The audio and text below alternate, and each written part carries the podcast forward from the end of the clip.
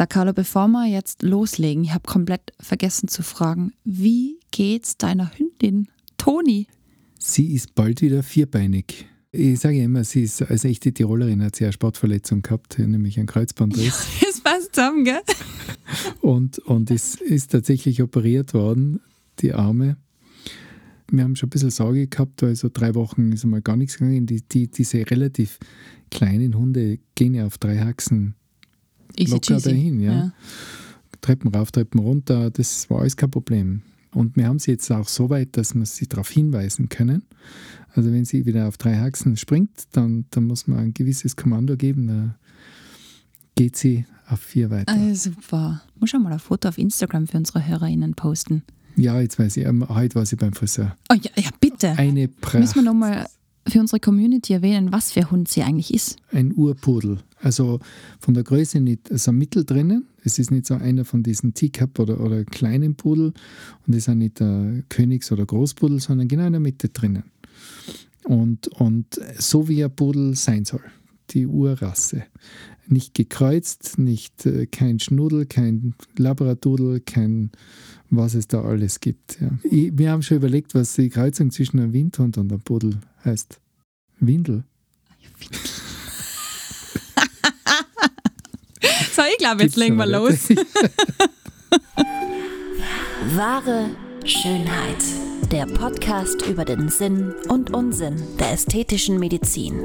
Mit Dr. Carlo Hasenöhrl und Sabrina Engel. Unser Thema heute sind Stammzellen. Stammzellen in der ästhetischen Medizin. Und zwar deshalb, weil uns eine Höreranfrage zu genau diesem Thema erreicht hat. Stammzellen werden als die Bausteine des Lebens bezeichnet. Aus einer einzigen Stammzelle, man bemerke, der weiblichen befruchteten Eizelle entwickelt sich nämlich ein ganzer Mensch, so wie wir alle da sind. Stammzellen sind nicht nur für die Entwicklung des Menschen entscheidend, mit Stammzellen wird auch fleißig geforscht, um diverse Krankheiten zu heilen oder deren Fortschritt zu bremsen. Außerdem gelten Stammzellen in vielen Bereichen der ästhetischen Chirurgie als echte Wunderwaffe. Und da sind wir, wo wir hinwollen. Da sind wir auch schon bei der Frage unserer Hörerin. Für welche Behandlungen werden Stammzellen in der plastischen Chirurgie eingesetzt und wie gefährlich ist es, mit Stammzellen zu arbeiten, ohne sie zu beschädigen? Sie hat da nämlich anscheinend gelesen, dass bei der Chemotherapie neben den Krebszellen auch viele Stammzellen zerstört werden und Stammzellen ja zur Zellreparatur benötigt werden. Wenn also für den ästhetischen Zweck mit Stammzellen hantiert wird, fragt sie sich, ist das nicht ein besonders großes Risiko, lieber Carlo? Und erwartet eine wunderbare Antwort von dir. Haben wir diesmal keinen Namen dabei? Hast du dich schon wieder gefreut, gell? Wer oder wo was? Ja, ja. Man sieht, es geht ja. auch diskret bei uns. Okay. Hallo, unbekannt. also, darf ich ein bisschen ausholen wieder mal? Ja, Unbedingt. Ja. Äh, was ist Stammzelle eben, du hast es schon angesprochen, das ist sozusagen dieses, diese eine Zelle, aus der wir alle entstehen. Es gibt wunderbare Einteilungen wieder mal, aber ich möchte doch erwähnen, es gibt ähm, Stammzellen, die, aus denen alles entsteht, wie eben, wie du schon gesagt hast, die befruchtete Eizelle, die nennt man totipotent. Das heißt, die sind in der Lage, alles, was ein Organismus ausmacht, zu produzieren. Entwickeln sich in die verschiedenen Richtungen. Dann gibt es die sogenannten pluripotenten Stammzellen und das sind die schon einmal welche, die man in der Medizin inzwischen auch einsetzt. Sind ein bisschen problematisch, weil das äh, sind die sogenannten embryonalen Stammzellen. Also die stammen aus unseren quasi aus einem frühen Stadium des, äh, der Entwicklung des Menschen. Und dann gibt es die Multipotenten. Das heißt, die haben jetzt nicht mehr die, die Fähigkeit, unterschiedliche Gewebe zu bilden, außer sie werden gesteuert. Das kann man in der Zwischenzeit. Man kann also auch die Multipotenten zum Beispiel zurückentwickeln im, im Pluripotente. Okay. Und dann kann man sie auch daher nehmen. Das ist ganz, ganz wichtig, weil äh, man will ja möglichst aus einer, aus einer Stammzelle, die ja nicht differenziert ist, die also nicht jetzt eine Richtung vorgegeben hat, ich bin jetzt bin eine Fettzelle, werde also eine Fettzelle bleiben oder ich bin eine, eine Haut, ein, ich, Epithelzelle und werde ein Epithel sondern äh, das sind Zellen, die in alle Richtungen theoretisch gehen können. Das macht sie auch so interessant und so spannend. Mhm.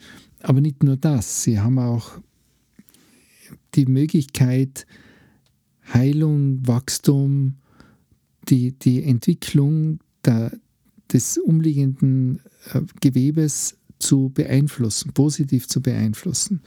Sie geben Wachstumsfaktoren ab und, und fördern damit die Wundheilung bei großflächigen Wunden zum Beispiel. Oder sie, sie greifen ein, positiv ein ins Immunsystem und, und stärken die Abwehr. Also da gibt es sehr viele tolle Sachen, die diese Stammzellen in der Lage sind zu, zu machen. Sind auch wichtig bei der Regeneration von Knochen und Knorpel habe ich gefunden, oder? Also ja, ich, hab, ich, kann mich erinnern, also schon vor vielen Jahren haben wir das sogenannte Tissue Engineering, gibt es ja jetzt schon, schon einige Jahrzehnte.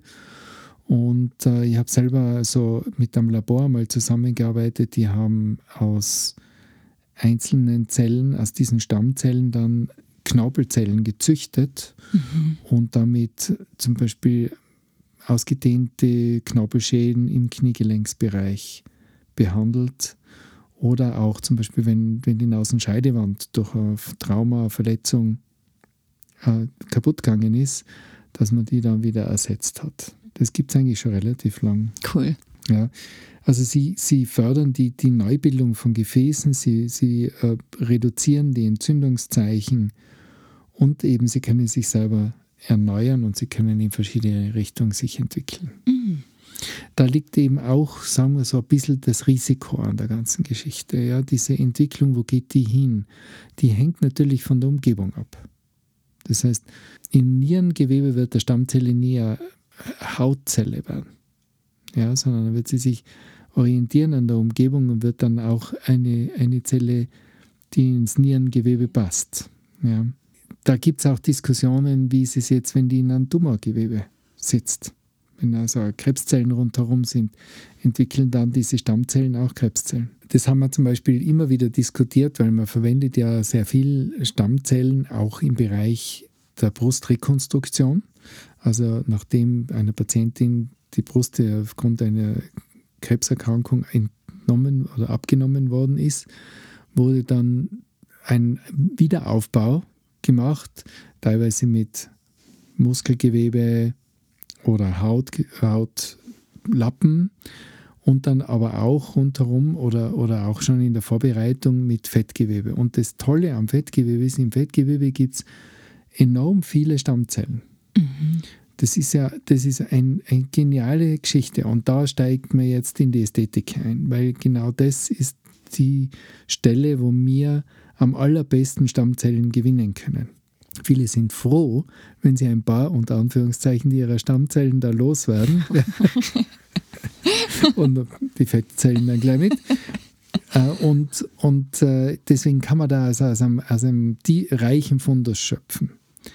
Das sind diese adulten, multipotenten Stammzellen, also die jetzt nicht mehr, die schon eine gewisse Differenzierung haben, weil sie ja im Fettgewebe sozusagen schon liegen. Ja. Und deswegen ist auch die Wahrscheinlichkeit, dass sie wieder Fettzellen werden, extrem hoch. Und das äh, nützt man eben aus und sagt, okay, man kann jetzt auch nach einer Brustkrebsoperation zum Wiederaufbau Fettzellen mit einem hohen Stammzellanteil, also Fettgewebe mit einem hohen Stammzellenanteil verwenden.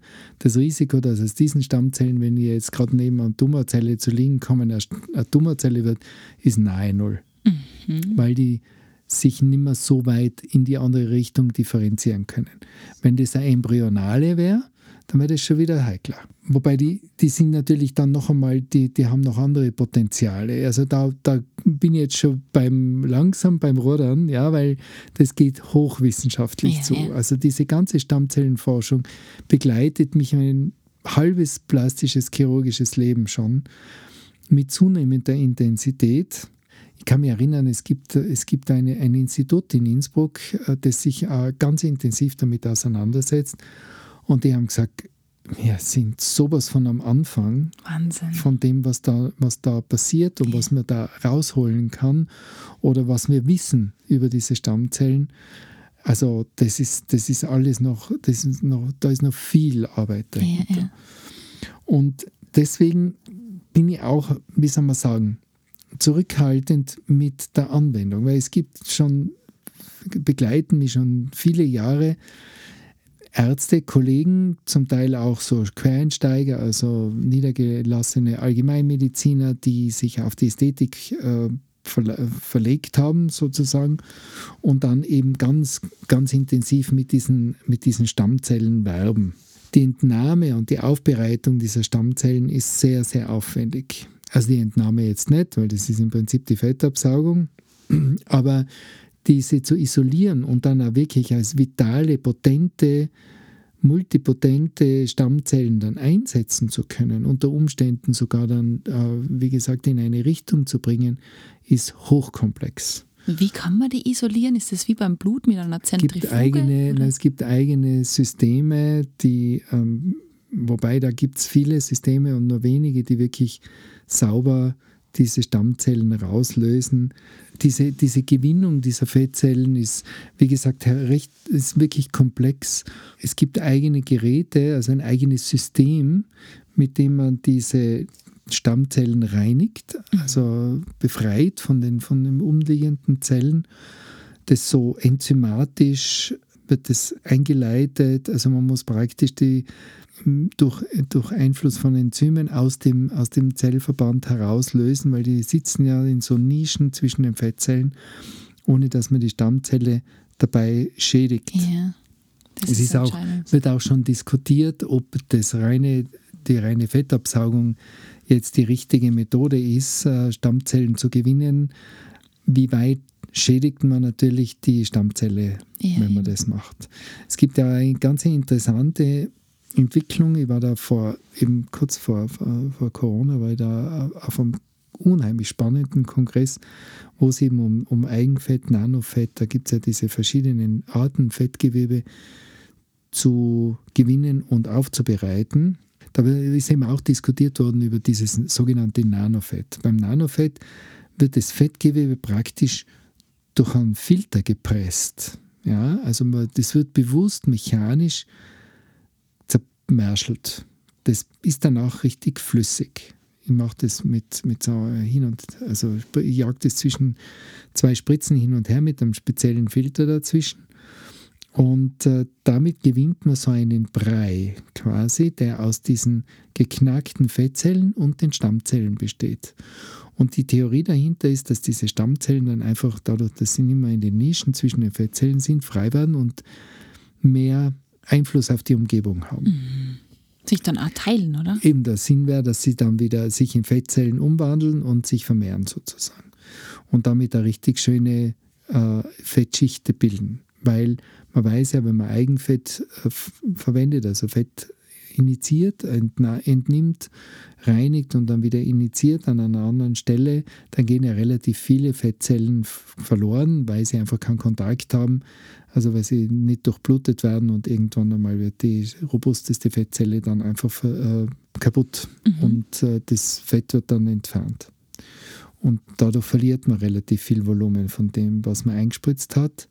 Und die, die Theorie dahinter ist, dass eben gar nicht einmal auf die Fettzelle eingegangen wird, sondern eben auf die Stammzellen, die zwischen den Fettzellen sitzen und die dazu bringt, dass die dann eben Fettzellen bilden und wirklich dann einheilen, weil die viel besser einheilen als die Fettzellen.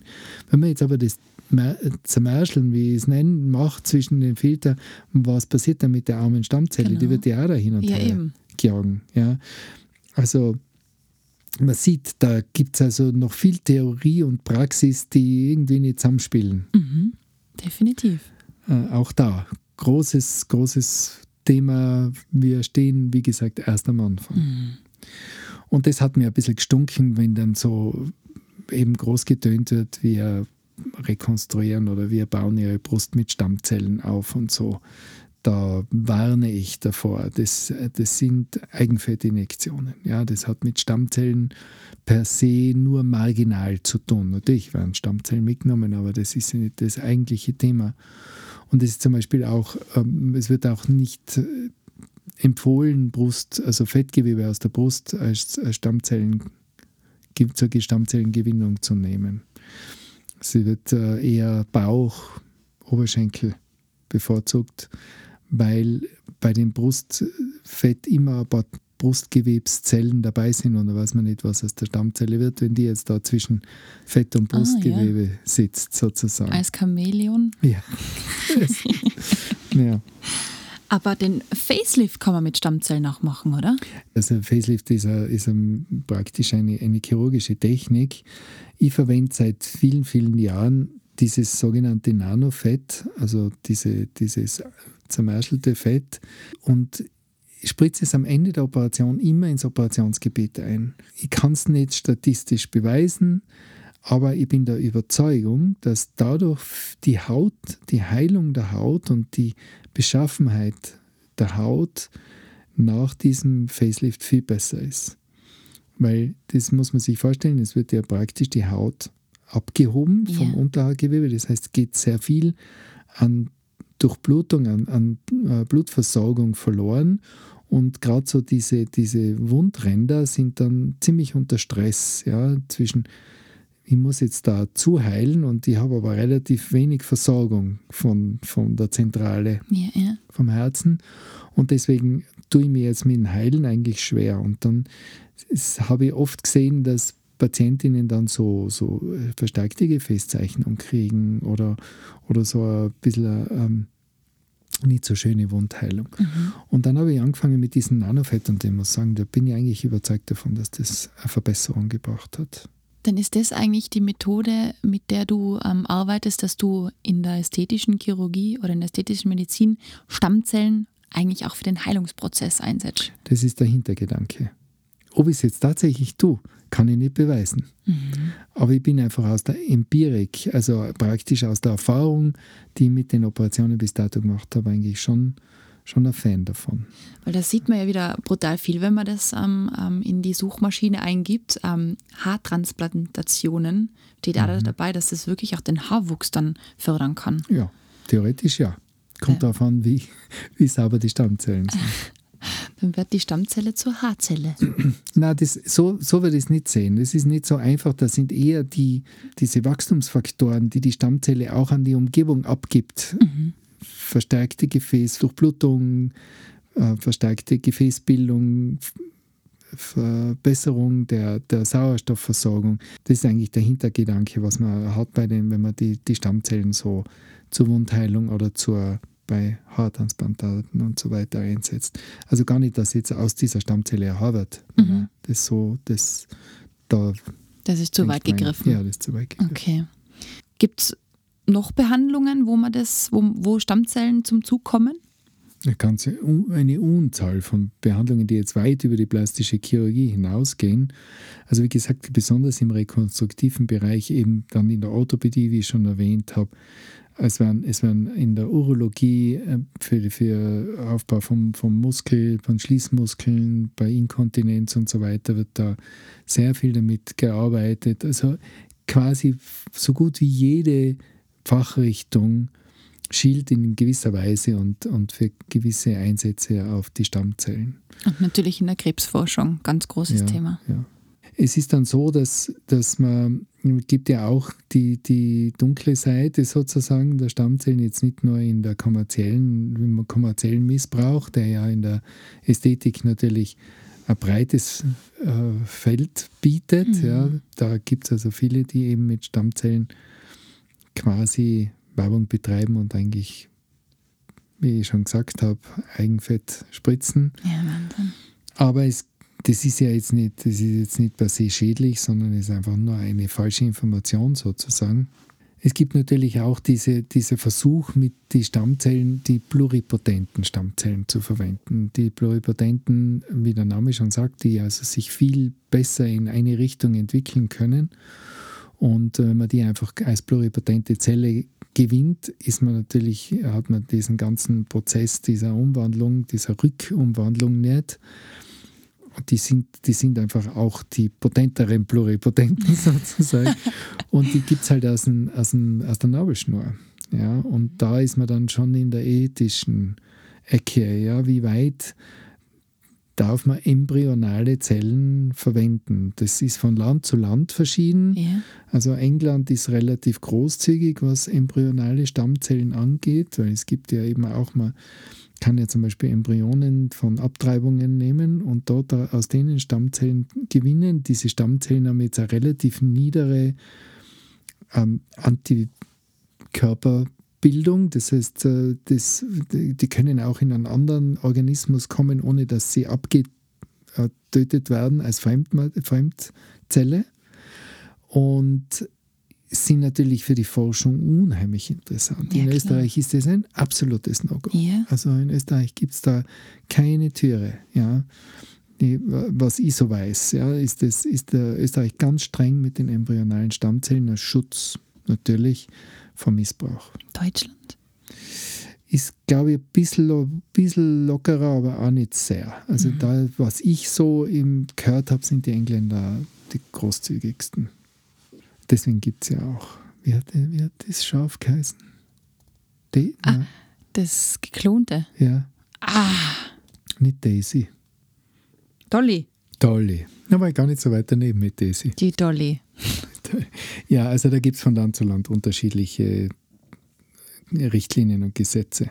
Da kann man jetzt natürlich sagen, ist schlecht für die Stammzellenforschung, aber es ist auf der anderen Seite ist es gut natürlich für gegen Missbrauch. Absolut. Ja. Und die kommerzielle Schiene ist dann doch ein, ein, ein Thema, das man nicht wegdiskutieren kann. Ja. Also da ist gleich mal Missbrauch. Ja, Wahnsinn, das ist wirklich eine Grauzone, gell? Ja. Wollen wir unserer Frau Unbekannt, sie hat das nämlich explizit dazu geschrieben, in der E-Mail-Adresse sieht man Namen natürlich, aber wir halten uns da dran. Es war ja wichtig, dass wir Namen nicht erwähnen. Wollen wir dem Ganzen noch was beifügen, Carlo? Ja, pff, ähm, was gibt es noch zu sagen? Ich mein, wie immer. Stammzellen sind cool. Sie sind die Bausteine unseres Lebens. Ja, nein, es ist, es ist sicher die Stammzelle einfach ähm, ein, ein Thema, das, das der Medizin unglaublich viel noch offeriert an Möglichkeiten und an Entwicklungschancen im Sinne der Patienten und der Patientinnen, aber natürlich auch ein breites Feld Ja. für alle, die damit quasi Schindluder betreiben. Und äh, da die richtige Wahl zu treffen, wo ist jetzt das wirklich sinnvoll eingesetzte Stammzellmedizin und wo ist das Ganze so eine Daumen mal Bi-Geschichte. Das ist schwierig für den Konsumenten, das muss ich schon sagen. Es geht einmal da in erster Linie auch um ein gewisses finanzielles Risiko, weil die Dinge sind äh, so eine Gewinnung, eine echte Gewinnung ist ja extrem aufwendig und damit natürlich auch kostenintensiv. Und wenn das dann aber nicht wirklich Stammzellen sind, dann ist das ein bisschen eine Gemeinheit. Für nix und wieder nix. Ja. Aber bei dir kommen sie auf jeden Fall auch zum Einsatz und das ist gut, das ist schön. Ja, ich verlange aber nichts. Also in dem, gerade jetzt, wenn, wenn wir erzählt haben, da im Facelift, das ist, nachdem ich das nicht beweisen kann, Ja, verlange ich ja nichts ja dafür. perfekt. Ja. Du hast auf jeden Fall eine Methode, um es besser zu machen. Ich habe ein gutes Gefühl dabei im Sinne meiner Patientinnen. Voll gut. An alle Unbekannten oder nicht Unbekannten, wir wollen natürlich auch eure Fragen beantworten. Podcast at excellentbeauty.com. Freuen wir uns schon wieder, was als nächstes so reintrudelt. Ja, sehr spannend. Ich freue mich auch schon sehr. Alles Liebe inzwischen. Gesund bleiben. Bis dann. Gesund bleiben vor allem für eure Stammzellen, ja? Ja, genau. Denkt an eure Stammzellen. Tschüssi. Das war wahre Schönheit. Lasst uns gemeinsam die größten Schönheitsmythen aller Zeiten aufklären und schickt uns dazu eure Fragen und größten Anliegen an podcast at excellentbeauty.com. Immer her damit und keine Scheu. Wir freuen uns auf euch. Bis bald.